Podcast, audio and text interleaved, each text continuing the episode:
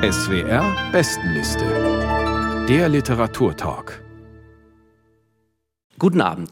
Mein Name ist Carsten Otte und ich begrüße Sie ganz herzlich hier im schönen barocken Schießhaus in Heilbronn zum Gespräch über die SWR Bestenliste im Dezember.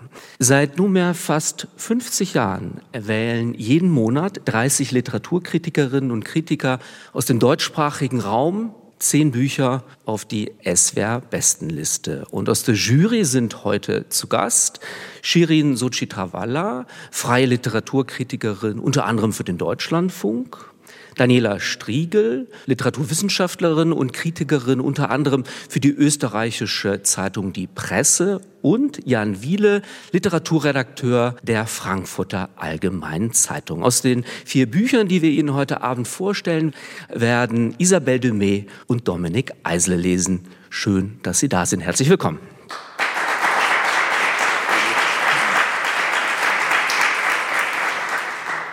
Das erste Buch, über das wir heute Abend sprechen, steht auf Platz 4 der SWR-Bestenliste im Dezember und es ist das neue Werk von Literaturnobelpreisträger Peter Handke. Die Ballade des letzten Gastes heißt das Buch aus dem Surkamp Verlag. Die Hauptfigur in diesem Text heißt, wie schon so oft bei Handke, Gregor. Er kommt aus einem fernen Kontinent, so heißt es in dem Text, und zwar in seine alte Heimat zurück und er besucht seine Eltern. Jan Wiele Beschreiben Sie doch bitte mal vorneweg dieses familiäre und auch provinzielle Setting, das sich zum Ausgangspunkt für Grigors Reflexionen und dann auch Fluchten entwickeln wird. Ja, das wichtigste Stichwort dabei ist das ehemalige Vieldörferland und die große Agglomeration. Das ist uns, glaube ich, inzwischen fast allen bekannt, dass es sich so weit verdichtet, dass es fast keine Dörfer mehr gibt. Aber wir wissen alle von Peter Handke äh, über die Dörfer und so weiter, dass da eine große Liebe zu diesen Dörflichen weiterhin besteht und zu dem einsamen Gehen, auch durch solche Landschaften. Jetzt kommt jemand zurück, äh, den wir irgendwie zu kennen glauben aus Handkes früheren Werken. Und doch ist die Figur wieder ein bisschen anders. Und was man auch noch sagen kann, es ist ein unter den Spätwerken, von denen es schon einige gibt von Peter Handke, ist dies ein Spät-Spätwerk, dem nochmal, finde ich, eine besondere Melancholie und äh, auch ein Element der Trauerarbeit eingeschrieben ist. Es ist schwarz, es erinnert irgendwie an Johnny Cash und Leonard Cohen, You Want It Darker. Vielleicht gehen wir mal ganz kurz, bevor wir über Johnny Cash sprechen, auf den Inhalt noch ein. Und zwar, Gregor kommt zurück und er erhält die Information, dass sein Bruder Hans als Fremdenlegionär bei einem Einsatz getötet worden ist. In welcher Weise verändert nun diese Information den Aufenthalt in der alten Heimat? Das hängt ganz eng mit dem Titel des Buches zusammen, die Ballade des letzten Gastes. Denn wie so oft bei Handke geht es um Fluchtbewegungen. Auch einmal sozusagen, man flieht die Menschen, man möchte am liebsten mit vielen gar keine Gesellschaft pflegen. Und in diesem Fall geht es eben darum, man möchte nicht eine Todesnachricht der Familie überbringen. Ja? Dieser Bruder ist in der Fremdenlegion in einem nicht näher genannten fernen Land gestorben.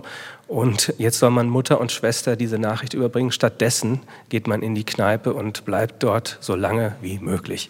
Genau, und da sind wir dann tatsächlich schon bei der Lesestelle. Er wandert durch die freie Natur einerseits und die Zeit am Abend verbringt er dann in merkwürdigen Spelunken. Isabel de May trägt jetzt aus Peter Handkes der Ballade des letzten Gastes vor. Bitte sehr. Was eine Zeit lang fixe Idee war, Aberglaube, von ihm gleich durchschaut, nicht ernst genommen, ein Spielchen, wendete sich in der Folge freilich zum Glück, auch dem seinigen. Letzter Gast, das erschien Gregor urplötzlich wieder als eine Zukunftsaussicht für ihn, den Herumtreiber nun schon bald eine Woche lang, selber. Ein alter Satz, es fiel ihm nicht ein, von wem der stammte, kam ihm frisch in den Sinn. Er zitterte vor Begierde nach dem Zusammenhang. Und er wandelte ihn nun für sich ab. Ich zittere vor Begierde, der letzte Gast zu sein. Das gelang ihm dann auch und gleich am ersten Abend. Zunächst war er freilich der vergessene Gast, der eine, dem, obwohl er wie alle die anderen im Raum bestellt hatte, nicht und nicht serviert wurde. Aber darauf, der vergessene Gast zu sein, war er geradezu gefasst. Die wenigen Male, die er im Lauf der Jahre und Jahrzehnte allein eine Gaststätte aufgesucht hatte, war ihm das, wer weiß warum, genauso, geradezu gesetzmäßig passiert. Und so, nachdem er die geziemende Zeit abgewartet hatte, womöglich hatte er die Dauer für die Zubereitung unterschätzt, wiederholte er bei Gelegenheit seine Bestellung. Im Nachhinein überlegte Gregor, ob nicht die Tatsache oder Rolle des vergessenen Gastes entscheidend dazu beigetragen hatte, zu guter Letzt an diesem Abend, wie auch an den folgenden, als letzter Gast an seinem Tisch sitzen zu bleiben, nicht zum Gehen gedrängt, sondern sogar herzlich eingeladen zu bleiben. Erst einmal war ihm später aufgetischt worden, weit später als den sämtlichen Mitspeisern und Trinkern, und er hatte zusätzlich in seinem Ehrgeiz, der letzte Gast zu werden, das Leeren von Teller und Glas noch hinausgezögert, über das Maß seiner Langsamkeit hinaus. Und zum anderen, als der Vergessene, war es selbstverständlich, dass ihn von Seiten der Verantwortlichen, schön ihnen das anzusehen, eine Art Bonus erwartete. Welch günstiger Umstand demnach, gerade diesen einen Abend als ein Vergessener angefangen zu haben. Und weiter im Nachhinein war er nahe daran, an ein Schicksal zu glauben, einer derer mit einem Schicksal zu sein. Isabelle de May las aus Die Ballade des letzten Gastes von Peter Handke, erschienen im Surkamp Verlag, Platz 4 der SWR-Bestenliste im Dezember. Vielen Dank.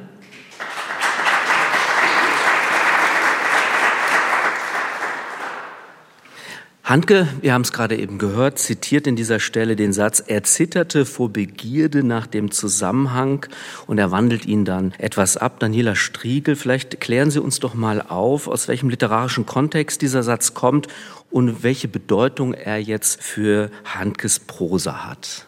Also das Originalzitat heißt, ich zitterte vor Begierde nach dem Zusammenhange und es stammt aus dem alten Spielmann der Novelle von Grillparzer, und da geht es um einen Künstler, um einen Geiger, der lauter miteinander nicht kompatible Eigenschaften an den Tag legt.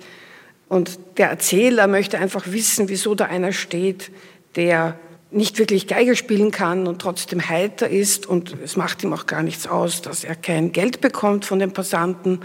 Und da will er eben der Sache auf den Grund gehen.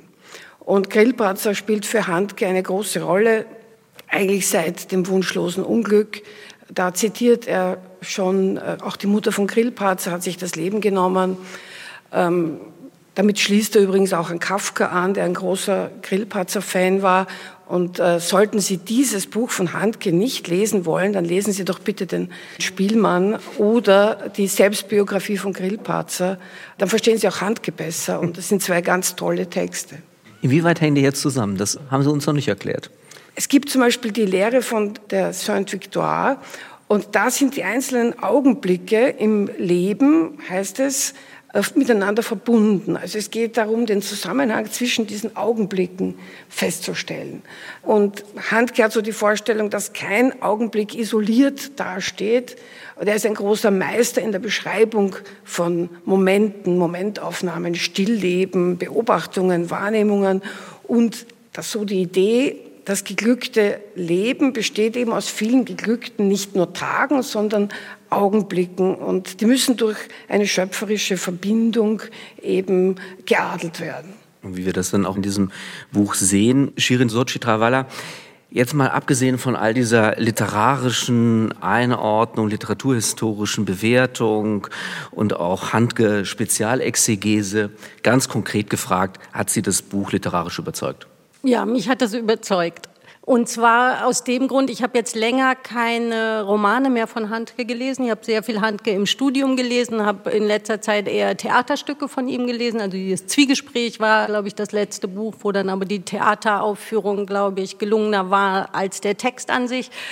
Und in diesem Buch, ich hatte nicht nur für diese Bestenliste, sondern generell gerade viel zu lesen und dachte, oh, und jetzt muss ich noch schnell diesen Handke lesen Und es gelang mir nicht, das schnell zu tun. Und am Anfang war ich etwas ärgerlich und dann habe ich mich dem aber hingegeben und dachte, das ist echt eine Qualität. Man kann das nicht schnell lesen sondern man muss sich die Zeit nehmen, wirklich diesen verschachtelten Sätzen so hinterher zu sinnen. Und diese Langsamkeit ist ja auch immer bei Handke ein Thema. Und auch in diesem Buch geht es ja auch um, immer wieder um das Innehalten. Und das lehrt er einen auch mit seiner Prosa. Und das ist eine Langsamkeit, die sich dann auch irgendwie in den Alltag überträgt. Also man schlägt das Buch dann zu und dann geht man raus und macht irgendwas und merkt, man ist irgendwie so ein bisschen verwandelt und hat dann auch so diese schreitende und handgemäßige drauf. Also mich hat das überzeugt, ja.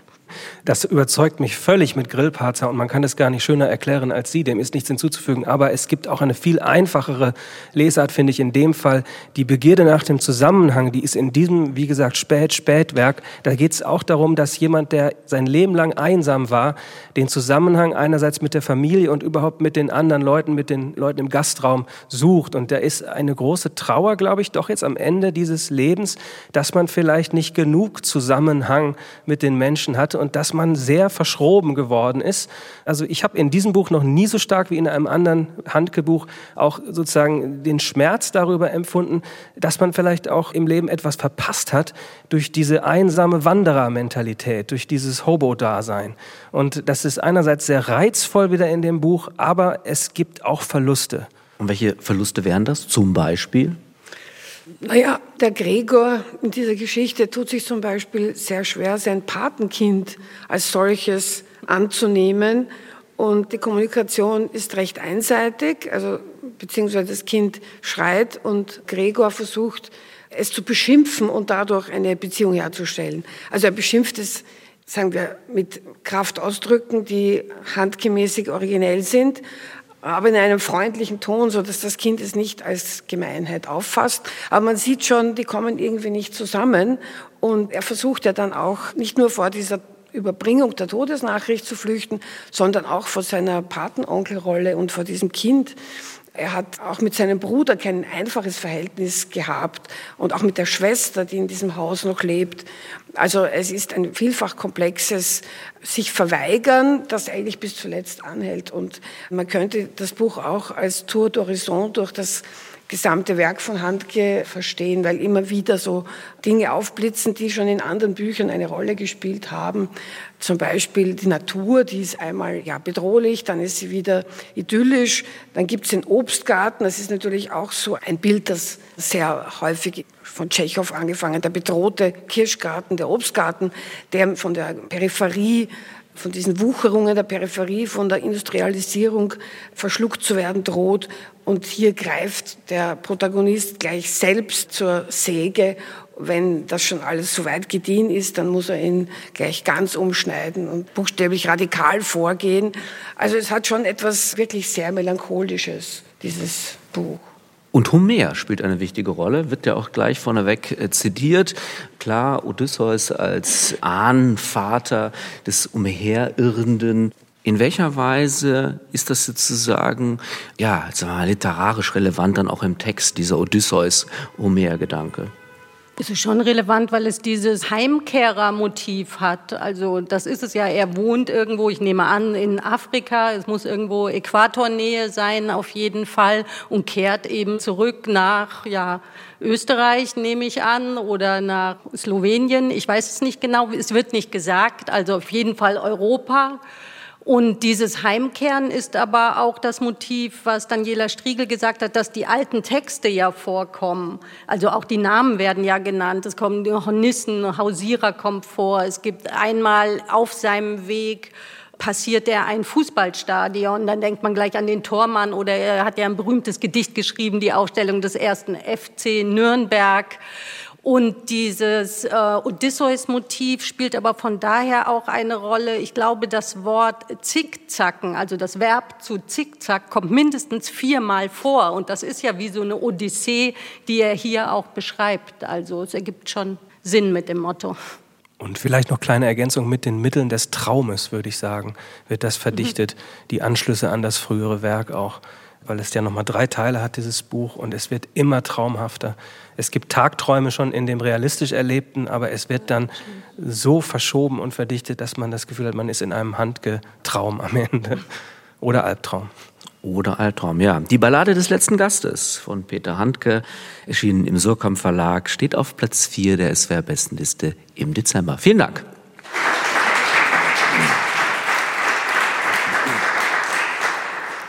Wir kommen zu Platz 3 der SWR-Bestenliste im Dezember. Fast hätte ich gesagt das neue Buch, aber das ist völliger Quatsch. Es ist nämlich der Debütroman von Literaturnobelpreisträgerin Annie Ernaux. Die leeren Schränke heißt das Buch, das 1974 erschienen ist und jetzt auch endlich, muss man sagen, in deutscher Übersetzung von Sonja Fink vorliegt. Worum geht es? Die 20-jährige Literaturstudentin Denise Lessure hat gerade eine Abtreibung durchstanden die eine sogenannte Engelmacherin heimlich durchgeführt hat. Wir schreiben das Jahr 1961 und dieses traumatische Erlebnis lässt die Ich-Erzählerin dann über ihre Kindheit und Jugend nachdenken, Shirin Suchitrawala. In welchen Verhältnissen ist denn Denise aufgewachsen? In solchen Verhältnissen, die man gemeinhin und blöderweise einfache Verhältnisse nennt, obwohl sie wahrscheinlich die schwierigeren Verhältnisse sind. Also der Vater entstammt der Arbeiterschicht und die Eltern haben später ein Ladenlokal, also einen so einen kleinen Krämerladen mit einer Kneipe, wo auch Arbeiter eher hingehen. Also das ist das Milieu, was wir dann aus den späteren Werken von Annie Ernaux auch gut kennen. Ich würde sagen, dann steigen wir gleich mal ein und hören uns dann an, mhm. wie sich das im Text darstellt, wie die Ich-Erzählerin diese Welt wahrnimmt. Isabelle Dumay liest aus Die leeren Schränke. Bitte sehr. Ich nehme mit meinen Freundinnen an einem leeren Tisch Platz. Wir schielen kichernd zu ihnen rüber, bedenken sie leise mit allen möglichen Schimpfwörtern, um zu sehen, was passiert. Vor allem die Opas aus dem Heim. Keine Gefahr, sie hören uns nicht. Sie schreien alle durcheinander, verstummen plötzlich. Ihre Unglücke sind auf dem Tisch, im Glas. Sie sitzen da, nickend und sagen ungeheuerliche Dinge. Verscheißen, verarschen, die Fresse polieren. Meine Mutter kommt vorbei. Schämen Sie sich, Monsieur Leroy, was sind das für Ausdrücke? Wir lachen hinter vorgehaltener Hand. Die Alten sind notgeil. Sie tun so, als wollten sie im Hof pinkeln gehen und holen ihn schon auf dem Weg nach draußen raus. Ich kannte mich aus mit Sittenstrolchen und alten Trotteln. Was soll's? Man darf sie nicht beachten. Man muss immer bereit sein, abzuhauen, falls. An dieser Stelle weiß ich nicht weiter. Meine Freundinnen und ich malen es uns stundenlang aus. Schlaff, hart, rosa, grau beschnitten, das will niemand aus der Nähe sehen. Wir lachen uns aus sicherem Abstand darüber kaputt. Dieselbe Vorsicht, wie wenn einer der Opas kotzen muss und mit aufgerissenem Mund raus zum Klo rennt. Noch lustiger ist der Aufbruch gegen neun Uhr abends, wenn sie voll sind. Sie sammeln wahllos Klamotten und Umhängetaschen ein, treten mühselig den Heimweg an. Wieder in der Senkrechten stehen manche eine Minute lang reglos da, bevor sie mit schlackernden Beinen Richtung Tür stürzen. Andere behalten beim Aufstehen die gebeugte Haltung bei und können nichts anderes tun, als den Kneipenboden anzustarren. Sie sind draufgängerisch oder stark, Alexandre zum Beispiel, spöttisch, selbstsicher oder streitlustig, aber alle werden sie irgendwo umkippen. Einer nach dem anderen taumeln sie zur Tür, in großem Abstand zueinander, mit ausgebreiteten Armen wie komische Pinguine. Ich sehe ihnen durchs Fenster nach. Sie bleiben stehen, blicken sich um, versuchen sich zu erinnern, ob sie nach rechts oder links müssen, rennen im Zickzack die Straße runter, verschwinden am Ende der Rue Clopard. Anschließend machen ich und meine beste Freundin Monette uns über die Reste in den Gläsern her einen Fingerbreit von einer grellen Flüssigkeit, von einer anderen mit Anisgeschmack. Wir schütten mehrere Getränke in einem Bierkrug zusammen, den der Säufer bis auf den letzten Tropfen geleert hat. Das Schwein. Isabel de May las aus Die leeren Schränke von Annie Arnaud, erschienen im Surkamp Verlag. Das Buch, das von Sonja Fink ins Deutsche übertragen wurde, steht auf Platz 3 der SWR-Bestenliste im Dezember. Vielen Dank.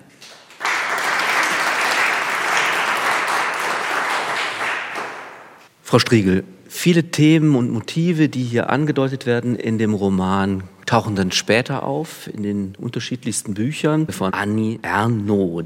Aber hier werden sie in einem ganz anderen Tonfall vorgetragen. Wie sieht der aus?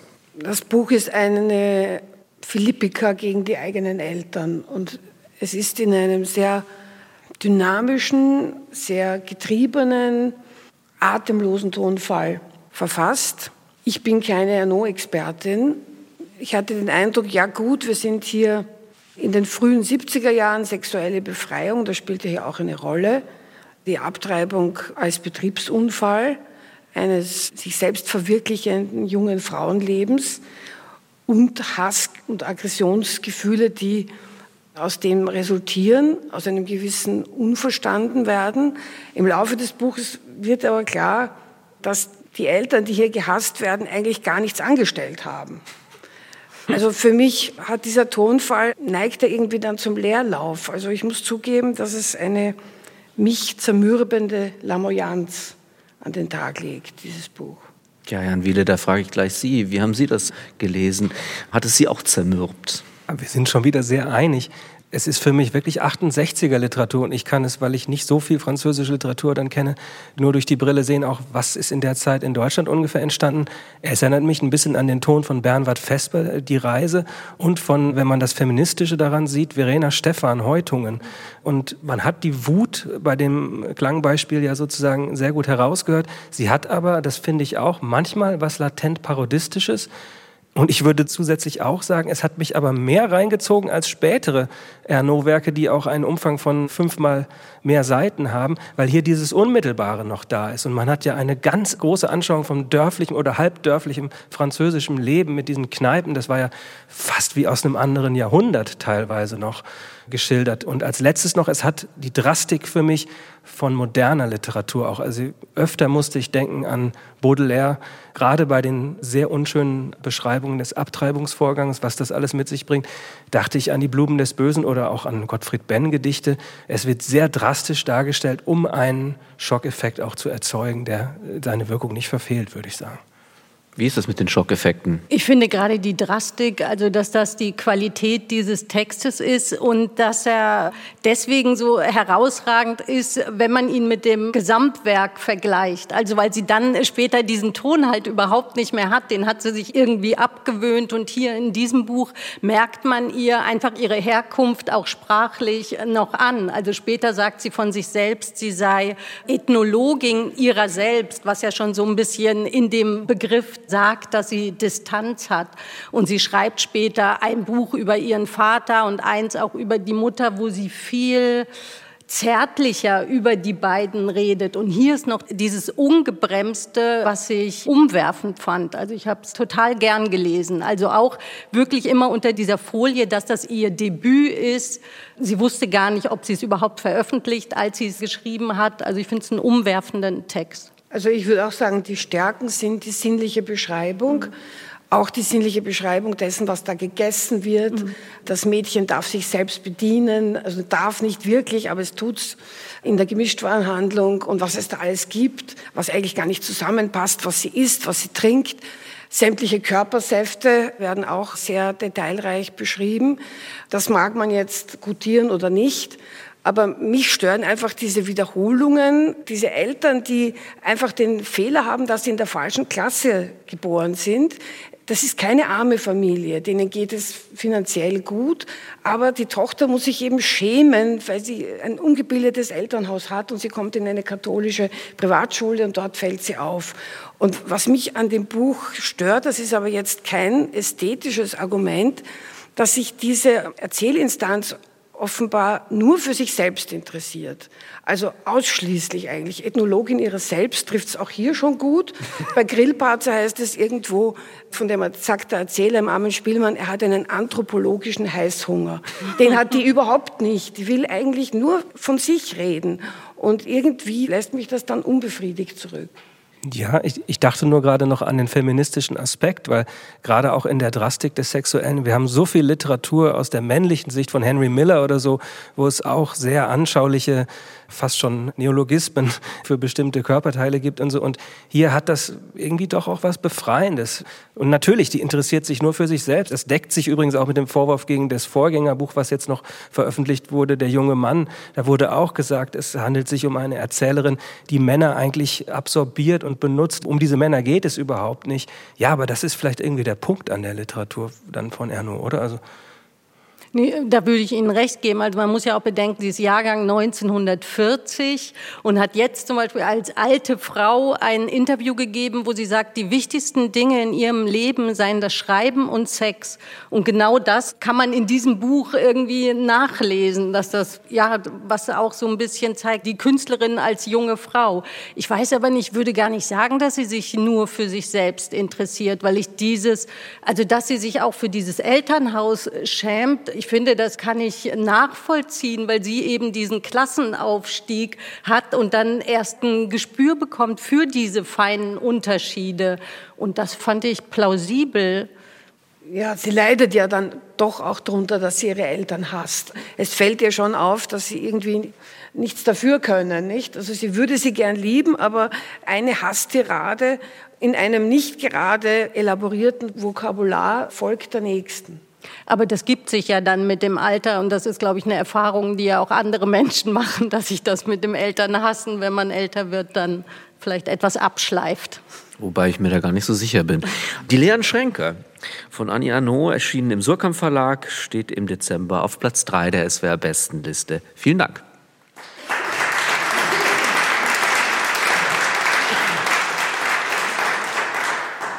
Kommen wir zum nächsten Buch, und zwar zu einem literarischen Text ohne Genreangabe. Krüppelpassion oder vom Gehen heißt das Werk von Schriftsteller Jan Kuhlbrot aus dem kleinen Berliner Ganz Verlag. Und das Buch steht auf Platz zwei der SWR-Bestenliste im Dezember. Daniele Striegel, der Autor beschreibt darin seinen Leidensweg als Schriftsteller, der an multipler Sklerose erkrankt ist. Wie macht er das? Ja, das Buch ist ein Album, könnte man sagen, mit biografischen Vignetten, Dichten, Reflexionen, philosophischen Betrachtungen. Es ist keine durchgehend erzählte Geschichte, sondern er springt vor und zurück in seiner eigenen Lebensgeschichte. Es beginnt mit dem Tod der Mutter, die dieselbe Krankheit hatte.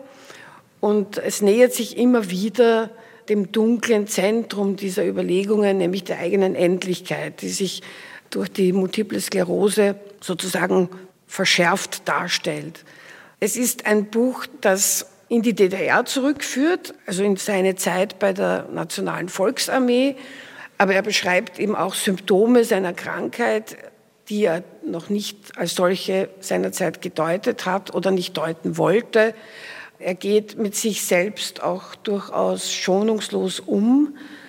Ich würde nicht sagen, dass es gar nicht wehleidig ist, aber es ist irgendwie so eine trotzige Wehleidigkeit oder eine kühle Wehleidigkeit. Also er weiß schon, was ihn erwartet und es lässt ihn nicht kalt. Und gerade das, finde ich, packt einen auch beim Lesen, dass er versucht, es nüchtern zu schildern, aber natürlich, es hat beklemmende Momente und es ist ein Buch über die Angst, die Angst vor dem Tod. Und es ist ein Buch über das Schreiben. Bücher spielen ja eine ganz wichtige Rolle, Frau Striegel. Welche? Ja, Bücher spielen eine wichtige Rolle, also zum Beispiel Kierkegaard oder Henri Bergson oder Trakel. Also es geht auch um den Werdegang als Lyriker und die Kunst, diese frühe Trakel-Erfahrung zu überwinden und eine eigene Stimme zu bekommen. Zum Titel sollte man vielleicht auch noch was sagen. Der ist natürlich bewusst unkorrekt. Es ist auch ein wütendes Buch.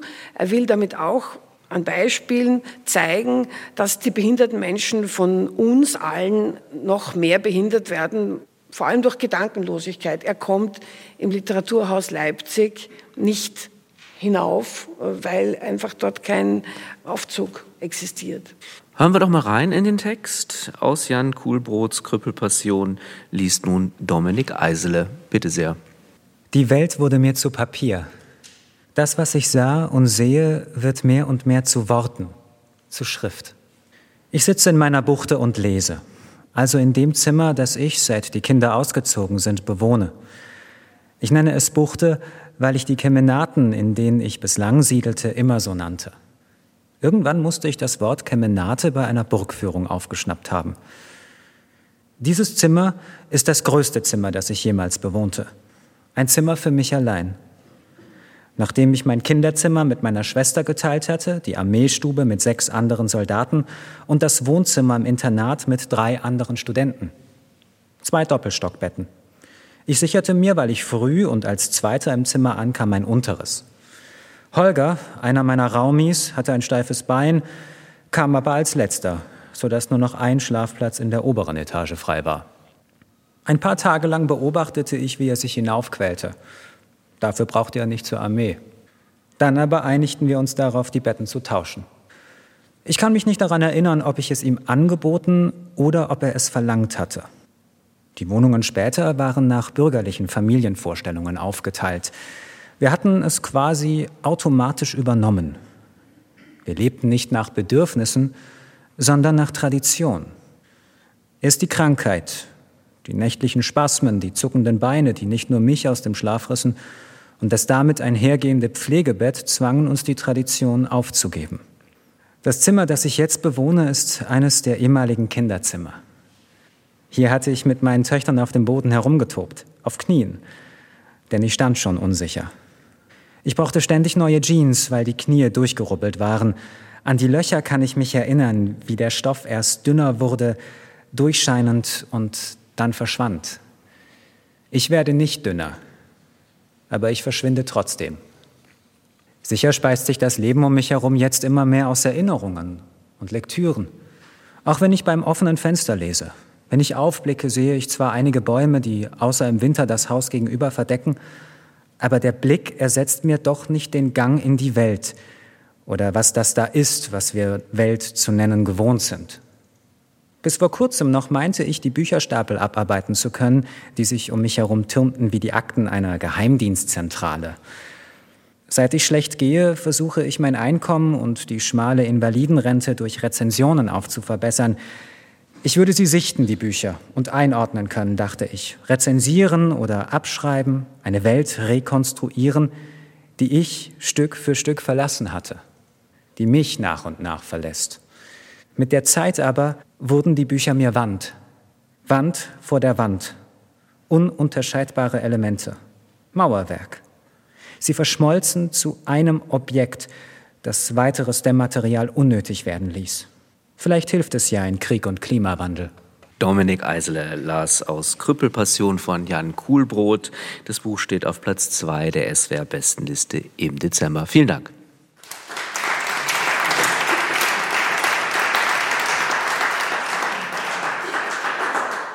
Jan Wiele, vielleicht gehen wir noch mal auf diesen Titel zurück. Krüppelpassion auf der einen Seite, vom Gehen auf der anderen Seite. In welchem, sagen wir mal, literarischen Spannungsverhältnis stehen diese beiden Perspektiven auf die Krankheit? So widersinnig das jetzt scheinen mag, weil das Buch kann einen ja gar nicht kalt lassen. Selbst die jetzt gehörte Passage, ich finde das so erschütternd zu hören. Trotzdem verstehe ich Passion im Sinne des eben vorhergesagten eher wie eine Lesepassion zum Beispiel, also nicht eine Leidenspassion hier noch. Also da kämpft jemand, der sich eigentlich noch festhalten will an diesem literarischen Leben.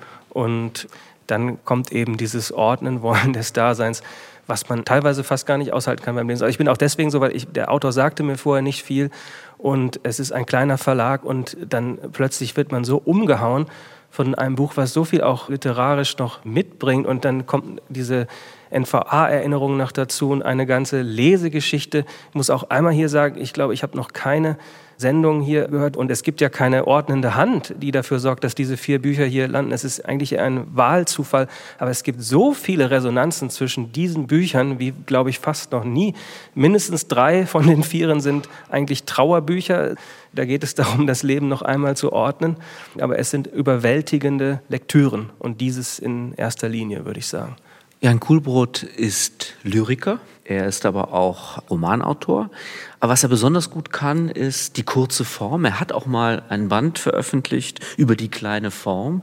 Und ich glaube, er profitiert davon jetzt in diesem Buch. Die Frage ist, wie spielen diese kleinen, Frau Striegel hat es Vignetten genannt, wie spielen die zusammen, wie greifen die ineinander, Frau Suchitravala?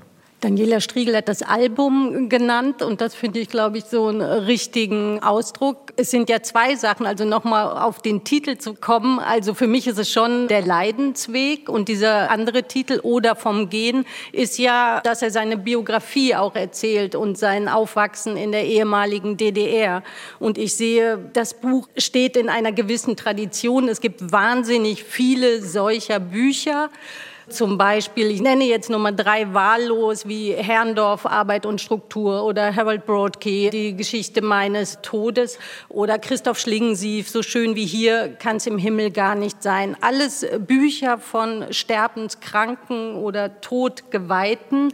Und diese Bücher hält eigentlich immer so zwei Fragen zusammen, warum ich und warum so. Und das macht Jan Kuhlbrot auch und dafür wählt er eben ganz verschiedene Zugänge. Er beschreibt ja mal die Machart seines Buches mit einer Computertomographie. Also er liegt irgendwann auch unter so einem CT und er beleuchtet sich selbst und seine Lebensgeschichte von ganz unterschiedlichen Seiten. Und dieses vom Gehen ist ja einerseits einerseits, dass er nicht mehr laufen kann und dann aber seine Geschichte in der DDR, wo er nicht weggehen konnte. Also das Gehen ja auch immer als Möglichkeit zu fliehen. Also sei es eine Situation zu fliehen oder halt einer Diktatur zu entfliehen. Und das koppelt er, finde ich, sehr kunstvoll ineinander in diesem Buch. Wenn man bedenkt, dass es um einen Autor geht, der eben beschreibt, wie er von Woche zu Woche, von Monat zu Monat weniger sich bewegen kann, irgendwann überhaupt nicht mehr gehen kann, ist es ja erstaunlich, wie beweglich, hätte ich jetzt beinahe gesagt, diese Prosa selbst ist. Für mich ist die entscheidende Frage, Frau Striegel, auf welche Weise er es schafft, dass die Krankheit trotzdem nicht literarisch die Oberhand behält. Also das müssten wir vielleicht noch ein bisschen herausarbeiten, denke ich. Ja, vielleicht liegt es daran, dass er einen Entwicklungsroman schreiben wollte, wie er auch selbst schreibt. Er kommentiert auch das eigene Projekt und erkennt natürlich, dass er nicht den klassischen Entwicklungsroman zustande bringt oder dass das gar nicht seinem Temperament als Autor entspricht. Aber der Gedanke, wie er das wurde, was er ist, die geistige Entwicklung und nicht nur der körperliche Verfall, um es drastisch zu formulieren, das treibt ihn an und da steckt auch sehr viel Vitalität drinnen. Also er bleibt bis zuletzt, glaube ich, zuletzt in diesem Buch neugierig auf Entdeckungen, philosophische Funde.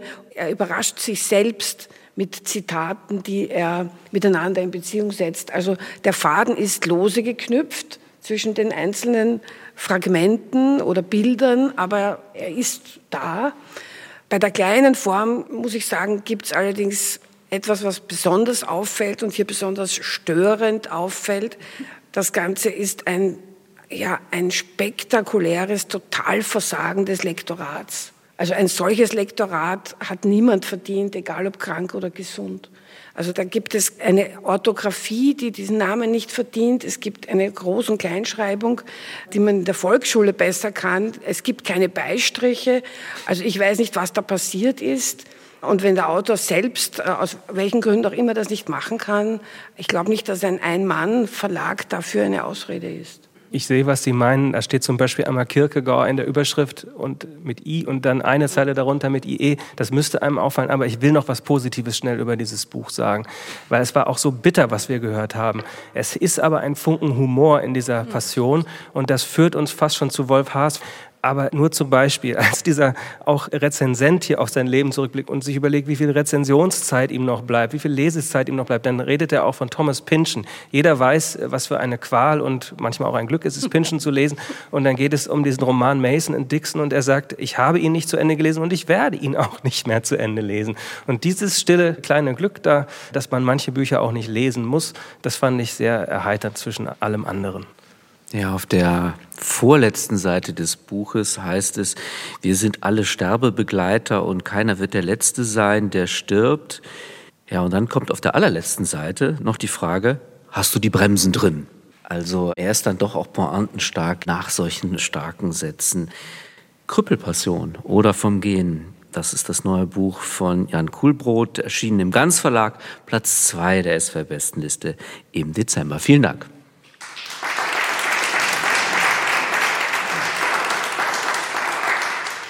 Ja, wir kommen zu Platz eins und ich würde mal sagen zu einem der erfolgreichsten österreichischen Schriftsteller dieser Tage. Eigentum heißt der neue Roman von Wolf Haas, der im Hansa Verlag erschienen ist. Ja, Haas erzählt in dem Band von seiner Mutter beziehungsweise von ihrer Sehnsucht nach dem titelgebenden Eigentum. Daniela Striegel, was war das für eine Frau und was erzählen die Erinnerungen des Sohnes über die Gesellschaft, in der sich Marianne Haas, so heißt sie, durchschlagen musste? Ja, also man könnte sagen, Haas ist so etwas wie der Anti-Handke. Und trotzdem gibt es einige, Jan Wiele hat es schon erwähnt, äh, auch hier einige Parallelen. Also es ist ein sehr, sehr ärmliches Milieu, aus dem die Mutter kommt. Und nun gibt es ja gerade in letzter Zeit furchtbar viele Muttersterbebücher, Erinnerungsbücher und man denkt sich schon nicht schon wieder eines. Aber Wolf Haas macht eben etwas ganz anderes draus. Zunächst lebt die Mutter noch am Beginn der Geschichte und Wolf Haas besucht sie im Altersheim in einem Ort, der Maria Alm, wo Wolf Haas herkommt, am Fuße des Hochkönigs, sehr ähnlich sieht. Und äh, die Mutter hat zum ersten Mal ihm gesagt, es geht ihr gut und das bringt ihn vollkommen aus der Balance. Also das war noch nie da. Und aus dem entwickelt er dann ein Porträt der Mutter, wo irgendwie klar wird, da ist sie schon fast 95 und ist schon etwas vergesslich und kommuniziert erratisch mit ihrem Sohn. Aber es wird auch klar, im Laufe der Geschichte, gerade durch diese kaltschnäuzige Erzählweise, dass sie eine intelligente Frau ist, die aus dem wenigen, was sich ihr an Chancen geboten hat, eigentlich ein Maximum herausgeholt hat. Eine Autodidaktin, die sich selbst Französisch und Englisch beigebracht hat, die in der Schweiz gearbeitet hat, die gar nicht so unbedarft ist, wie sie uns in den ersten Szenen geschildert wird.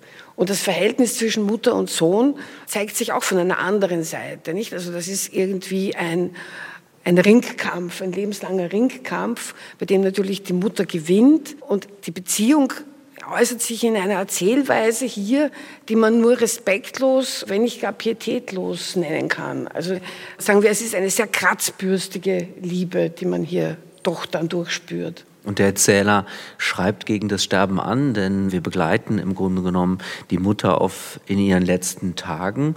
Und entscheidend ist, das habe ich vorhin auch gesagt, dieses etwas merkwürdige Verhältnis zum Eigentum.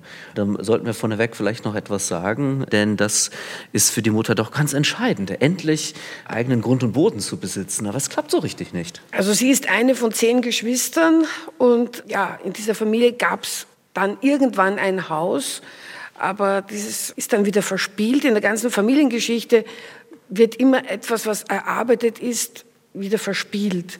Und deswegen versucht sie, ihr Leben lang zu sparen auf eine Eigentumswohnung. Und es gelingt und gelingt ihr nicht.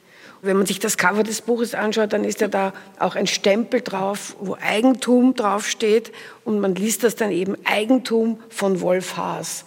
Und Wolf Haas sagt auch, das verbindet eigentlich den Schriftsteller mit dem, der ein Grab hat und seinen Namen auf dem Grabstein findet, dass man ihm das nicht mehr wegnehmen kann. Also wenn sein Name auf dem Buch draufsteht, dann hat er sich sozusagen da verewigt.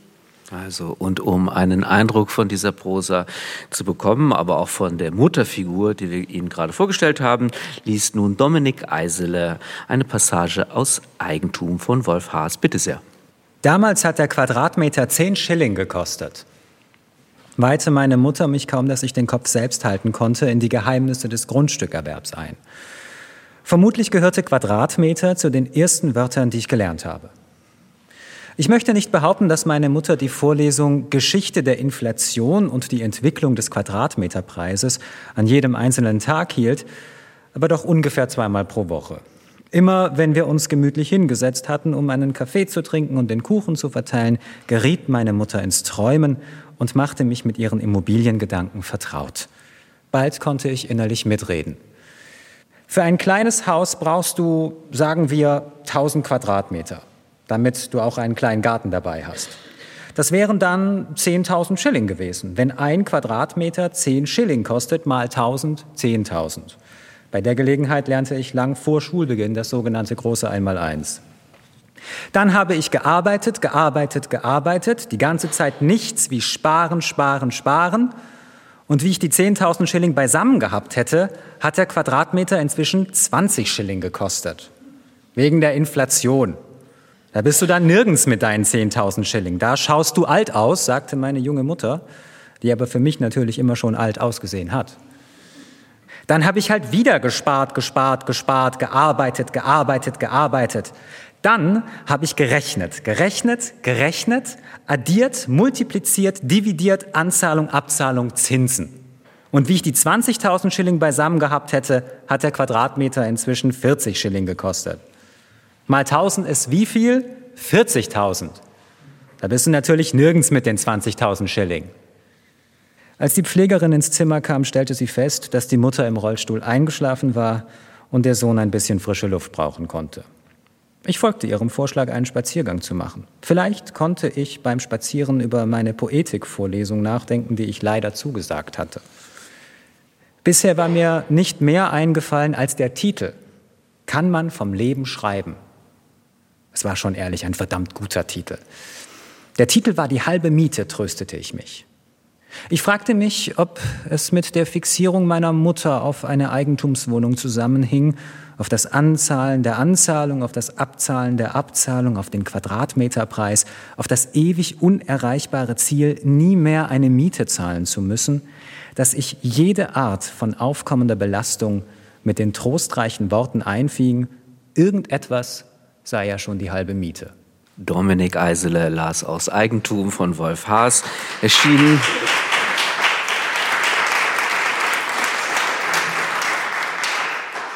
erschienen im Hansa Verlag, Platz 1 der SWR Bestenliste im Dezember. Ja, wo gerade eben schon das Cover ins Spiel gekommen ist, würde ich da gerne ansetzen. Frau Suchi Travalla, in den Innentexten, also in den Klappentexten, steht nicht viel. Auf der einen Seite liest man nichts wie sparen, sparen, sparen und auf der anderen Seite nichts wie schreiben, schreiben, schreiben. Könnte man das Buch in diesen beiden Polen zusammenfassen? Eigentlich ist diese Gegenüberstellung, äh, finde ich, nicht ganz richtig. Also das eine links, das Sparen, Sparen ist halt Zitat Mutter, das andere Zitat der Erzähler, den man Wolf Haas nennen könnte. Eigentlich wäre das besser, wenn das eine arbeiten, arbeiten, arbeiten und das andere schreiben, schreiben, schreiben, weil das sind die eigentlich gegensätzlichen Pole, die gar nicht gegensätzlich sind, weil sich die beiden darin ja treffen. Ja, die sind sich ja noch viel ähnlicher, als der Erzähler sich das vielleicht eingestehen mag, würde ich ja, sogar sagen. Ja, das ist ja oft so. Darüber hinaus kam jetzt auch in der Lesestelle etwas vor, was, glaube ich, ganz wichtig ist. Es gibt jetzt nicht nur die Geschichte der Mutter, sondern auch die literarische Sphäre wird eingeführt. Das ist ein Konstruktionsprinzip einerseits, aber es ist auch für die Erzählweise entscheidend. Also der Ich-Erzähler denkt darüber nach, eine Poetik-Dozentur zu entwerfen. In welcher Weise ist das nun auch tatsächlich wichtig für diese Prosa, für dieses Buch? Das ist in jedem Fall wichtig, weil er sich ja eine Form ausdenkt, um über diese Mutter zu schreiben. Wir hatten ja vorhin schon, Daniela Striegel hat ja schon beim Handgebuch Wunschloses Unglück von Handke erwähnt. Und an dieses Buch muss man ja auch dauernd denken. Die Mütter sind fast der gleiche Jahrgang und haben so unterschiedliche Leben und ihre Söhne schreiben so unterschiedlich über diese Mütter. Und Haas macht es ja so, dass er zwei Ich-Erzähler implementiert in dem Buch. Einmal er selbst als Ich-Erzähler und einmal seine Mutter, die aber in einer ganz anderen Art schreibt, nämlich oft auch so mundartlich, immer mit so Verkürzungen statt nicht, nicht sagt. Und er gibt dir eigentlich genauso viel Raum wie dem Ich-Erzähler. Und das ist, finde ich, besonders wichtig, ja, wenn man ein Frauenleben Leben und vielleicht besonders einer solchen Generation 1923 geboren, erzählt, wie viel Raum diese Frau in ihrem Leben einnimmt und hier halt in dem Buch äh, zur Verfügung gestellt bekommt. Und es fiel das Stichwort respektlos, das hatte ich mir auch notiert. Der hat einen respektlosen Blick auf seine Mutter, aber er erweist ihr quasi seinen Respekt, indem er ihr so viel Raum in diesem Buch gibt. Und das fand ich eigentlich ganz schön. Äh, Jan Wieler, eins ist schon mal klar, diese Dreifachwiederholungen, sparen, sparen, sparen und so weiter, die sind ja, sinnfälliges Stilprinzip des Textes. Aber mal jenseits davon, welche ja, literarischen Qualitäten bietet der Band sonst noch? Frau Striegel hat ja schon gesagt, Anti-Handke, darüber denke ich jetzt immer seit zehn Minuten noch nach worin das sich ausdrückt. Ich würde vor allen Dingen sagen, in dem Weglassen. Es kommt ja auch ganz exemplarisch einmal vor eine Reminiszenz an Ernst Jandl. Vielleicht können Sie uns da auch noch aufklären. Ich weiß das nicht, mit inwiefern Haas von Jandl gelernt hat, aber der sitzt ihm im Nacken oder im, sozusagen noch im Kopf mit dem Spruch Weglassen, Weglassen. Naja, er, er erscheint ihm in Las Vegas. Mhm. Las Vegas erinnert Wolf Haas an Las Weg Haas. Ja. Und da erscheint ihm der Jandl und an den denkt er immer und deswegen lässt er alles weg. Und trotzdem ist es ein Buch, das unglaublich viele Wiederholungen hat. Mhm. Aber, ich Aber nehme es ist nicht redundant, wie zum Beispiel Annie Arnaud, oder? Ich empfinde es nicht als redundant, weil die Wiederholungen sind natürlich Variationen. Also in diesem Buch ist nichts zufällig. Das Stricken spielt ja auch eine Rolle. Es geht ja um Stricken der Mutter und um Textstricken ich glaube, Wolf Haas ist ein Erzähler, der einfach keine Masche fallen lässt. Alles, was ein Motiv genannt wird, wird aufgenommen und noch einmal verstrickt. Trotzdem kann man jetzt mal ganz grundsätzlich fragen, ähm, so ging es mir jedenfalls bei der Lektüre, ob dieser pointenreiche Stil, den wir von Haas kennen, auch zu ganz anderen Konstellationen in Krimis und so weiter, ob der angemessen ist, diese Geschichte zu erzählen. Das habe ich mich auch insbesondere auf den ersten 40 Seiten schon gefragt. Denn es sitzt einem ja auch dieser Knochenmann äh, zum Beispiel da noch vom Ton her mit im Nacken. Und dann geht es aber um das Sterben dieser Mutter. Und da gab es für mich Punkte, gerade jetzt auch wieder, kann man ja eigentlich nicht vergleichen, aber im Lichte der anderen Lektüren auch, wo man schon mit dem Sterben imprägniert war, da ist mir dieser Sarkasmus, und vielleicht ist er österreichisch, ich weiß es nicht, er ist mir manchmal zu hart. Es, also es ging mir manchmal zu nah, muss ich sagen. Naja, Wolf Haas schaut sich sozusagen beim Schreiben selber über die Schulter und sagt, man kann seine eigene Mutter nicht jetzt so in die Irre führen, indem man ihre Hirngespinste darauf antwortet und also ich will nicht alle Pointen verraten, aber er sagt, das kann man nicht machen. Und eine Seite später macht er genau das. Ja. Also er weiß genau, dass er, es heißt, es sind die Grenzsoldaten des Geschmacks, die er da nennt. Und denen wischt er immer wieder durch die Lappen. Also er kümmert sich um diese Grenzsoldaten nicht. Ich glaube, es ist sein Versuch, dem Sentiment zu entkommen. Das ist ein sehr forscher Versuch. Und es gelingt ihm auch nicht, denn es werden auch Tränen beschrieben, die ihm entwischen auch wiederum. Also für mich ist das halt eine typisch hasche Annäherung an die Mutter. Aber ich glaube, anders kann man es von ihm auch gar nicht erwarten. Also ich wäre enttäuscht, wenn er jetzt ein ganz klassisches Trauerbuch geschrieben hätte. Und er nähert sich dieser Mutter ja trotz allem an. Nicht? Also es sind einige Witze. Ich finde zum Beispiel diesen einen Besame Mucho, mhm. dieses Besame Mucho Muttergedicht, bist bes auf mi Mutti. Mhm. Das finde ich echt nicht gelungen. Aber die meisten Karlauer haben schon auch wirklich etwas, ich denke mir, er lässt zwar viel weg, aber er komponiert eben sehr genau und mit einem unglaublichen Gespür für Pointen und für zusammenhängende Witze. Es sind nicht nur diese einzelnen Karlauer. Und am Ende hat man von der Mutter unversehens doch ein sehr genaues Bild und ein letztlich liebevolles Bild, obwohl der Ton ganz anders ist. Und was übrigens von Handke ihn unterscheidet, ist in diese Poetikvorlesung, die hat ein Kapitel, also er weiß auch schon die Unterkapitel, die hat er sich notiert, die Aufgeblasenheit der Literatur. Und ich kann mir vorstellen, dass er sich das ab und zu bei dem einen oder anderen Handgetext gedacht hat, dass er das nie machen möchte. Jetzt haben Sie doch noch Handke einen mitgegeben, jetzt muss ich noch schnell Haas einen mitgeben. Denn, also wenn man das noch etwas zuspitzt, was Sie gerade sagen, man hat manchmal, so toll diese Sätze alle gedrechselt sind, das Gefühl, es ist Lesebühnenprosa. Die funktioniert fast schon auf kabarettistische Weise. Bestimmt, wenn er es selbst vorliest, nochmal umso mehr, wenn da die Figur Wolf Haas noch steht.